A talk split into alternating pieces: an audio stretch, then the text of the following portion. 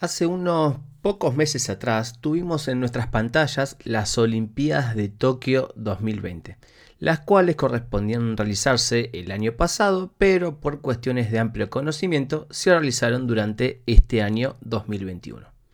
Es increíble ver cómo miles de deportistas de todo el mundo se preparan durante años para llegar al podio olímpico muchos dejando atrás su trabajo, familia, vacaciones y eventos especiales, se abocan por completo al deporte que tanto aman.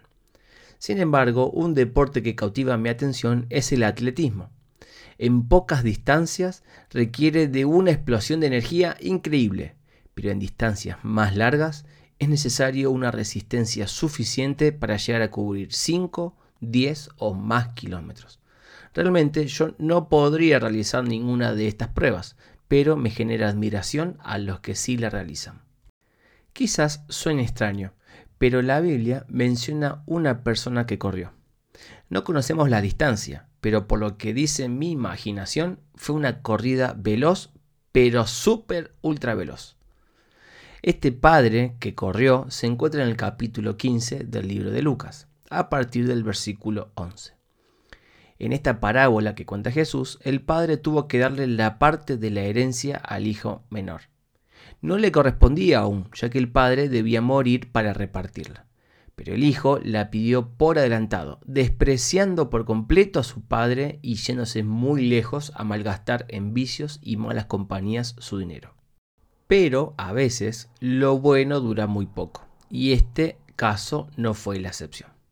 Cuando se le acabó el dinero al hijo, también se le acabó la diversión, se le acabaron los amigos, los lujos, la ropa, eh, casi todo.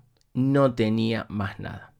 No tuvo mejor idea entonces que ir a cuidar cerdos y esperar comer algo de lo que ellos dejaron, cosa que era totalmente degradante para un judío en las épocas de Cristo.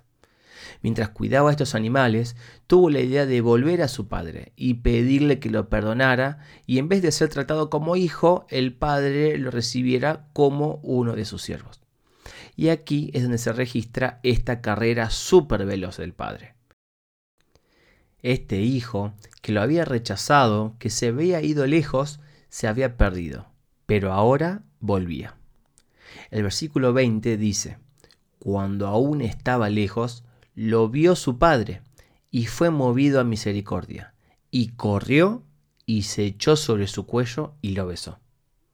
¿Te imaginas la velocidad a la que habrá corrido ese padre a encontrarse con su hijo amado? Déjame decirte algo. Era costumbre en esas épocas que los hombres usaran largas túnicas que podían llegar hasta cerca de los tobillos. Ahora, quiero que te imagines, ¿Cómo hace un hombre para correr con este tipo de vestimenta? La única forma de hacerlo es levantándose un poco la ropa para correr apropiadamente.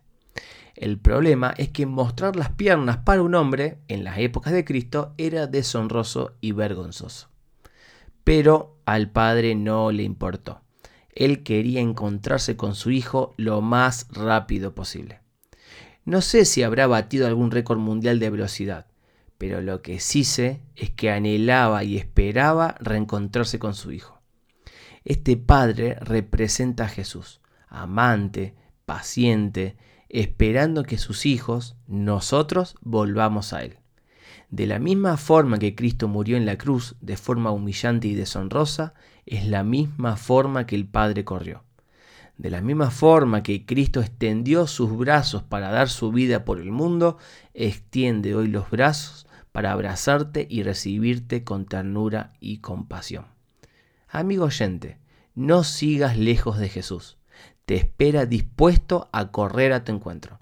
Dale una oportunidad y no dejes de abrazarlo nunca. Si este mensaje fue de bendición para tu vida, te invito a que lo compartas. Seguramente hay alguien que lo puede necesitar. Que tengas un bendecido día.